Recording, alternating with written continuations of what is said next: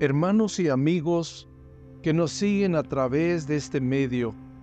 Es un gusto saludarles nuevamente y saber que están interesados en escuchar un poco de la palabra de Dios.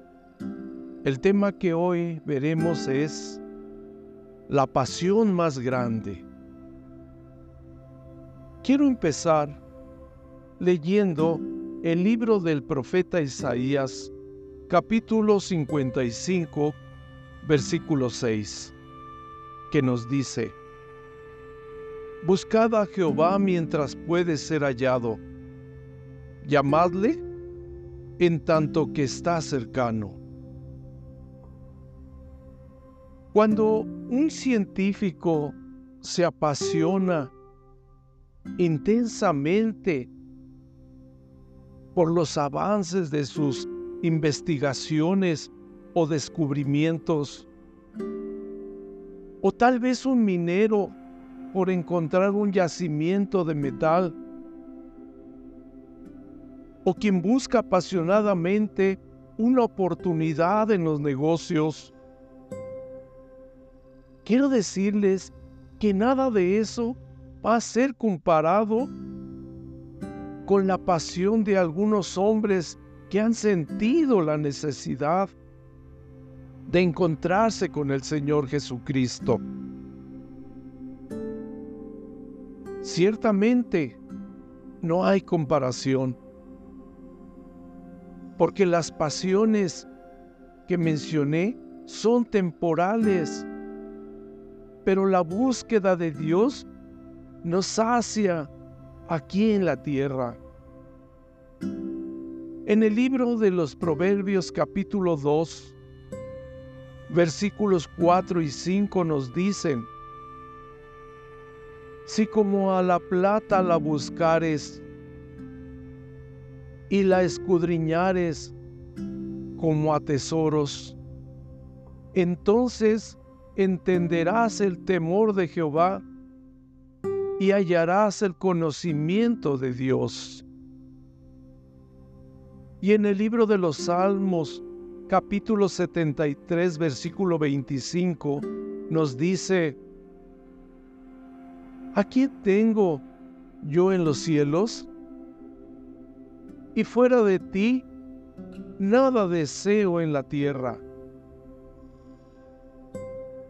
Cuando buscamos a Dios, podríamos tener opiniones. Por un lado, se nos dice que Dios es espíritu, como lo dice el Evangelio de Juan capítulo 4 versículo 24. Dios es espíritu y los que le adoran en espíritu y en verdad es necesario que adoren. Ya que los cielos de los cielos no lo pueden contener y que mirando produce la muerte, como lo dice en el libro de los jueces capítulo 13, versículo 22. Y dijo Noah, a su mujer, ciertamente moriremos porque a Dios hemos visto. Por otra parte, Dios está a nuestro lado, muy cerca de nosotros, cerca de nuestra mano y de nuestro corazón. Si lo buscamos, podemos encontrarlo y experimentar la gloria de su presencia. Aunque no lo veamos, Él nos envuelve y con su presencia y con su poder nos sustenta por medio de, su espíritu. En ciertos momentos de la historia, Dios se ha manifestado y ha permitido que algunos hombres lo sientan, ya que en ocasiones fue Dios mismo quien se presentó en algunos, sorprendiéndolos en su vida y les dio un nuevo significado. Nos faltaría espacio para recordar hombres que se apasionaron por Dios por sobre todas las cosas. Sobresalieron y experimentaron su presencia en su búsqueda.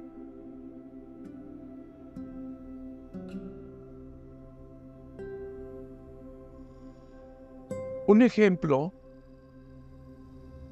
es aquel comerciante de perlas que un día encontró una y se llenó de alegría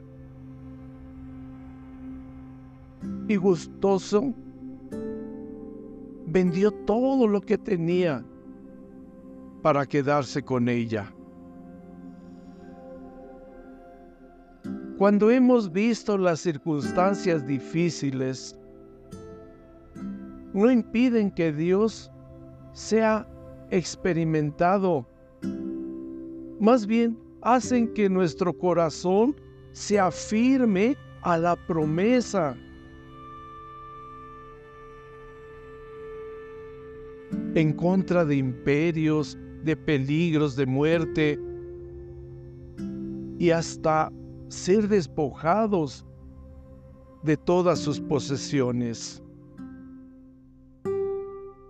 Y esto nos impide buscar a Dios por la falta de entendimiento.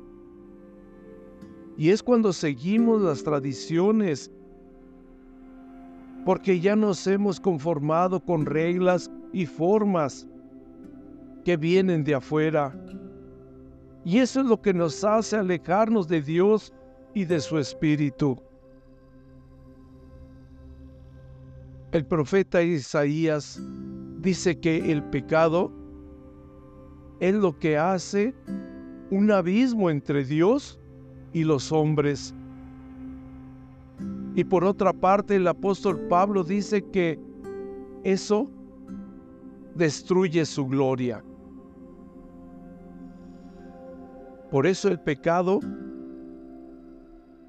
reflejado en opresión, en, indiferencia, en orgullo, en soberbia y en autosuficiencia, es lo que nos impide apasionarnos por Dios, porque nuestros intereses son otros. Veamos qué nos dice el profeta Isaías en su capítulo 59, verso 2. Mas vuestras iniquidades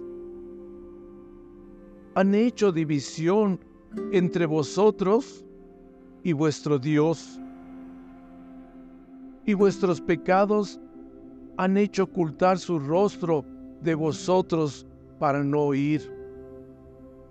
Y el verso y el versículo 4 y 7 nos dicen, no hay quien clame por la justicia, ni quien juzgue por la verdad. Confían en vanidad y hablan vanidades, conciben trabajo y paren iniquidad. Sus pies corren al mal y se apresuran para derramar la sangre inocente, sus pensamientos. Y el apóstol Santiago, capítulo 4, versículo 6, nos dice, mas Él da mayor gracia. Por eso dice, Dios resiste a los soberbios y da gracia a los humildes. Es por eso que Dios espera que lo busquemos.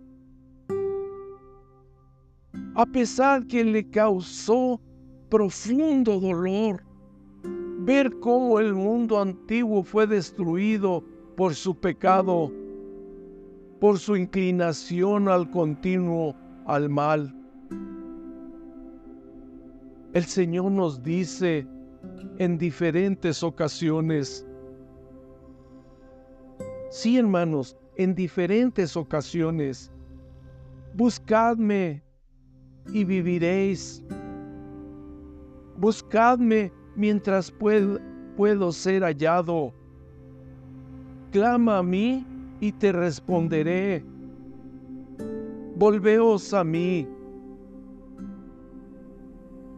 Pero por más que Dios buscó a través de la historia, no encontró a nadie que se volviera a Él. Lo vemos en el libro de Ezequiel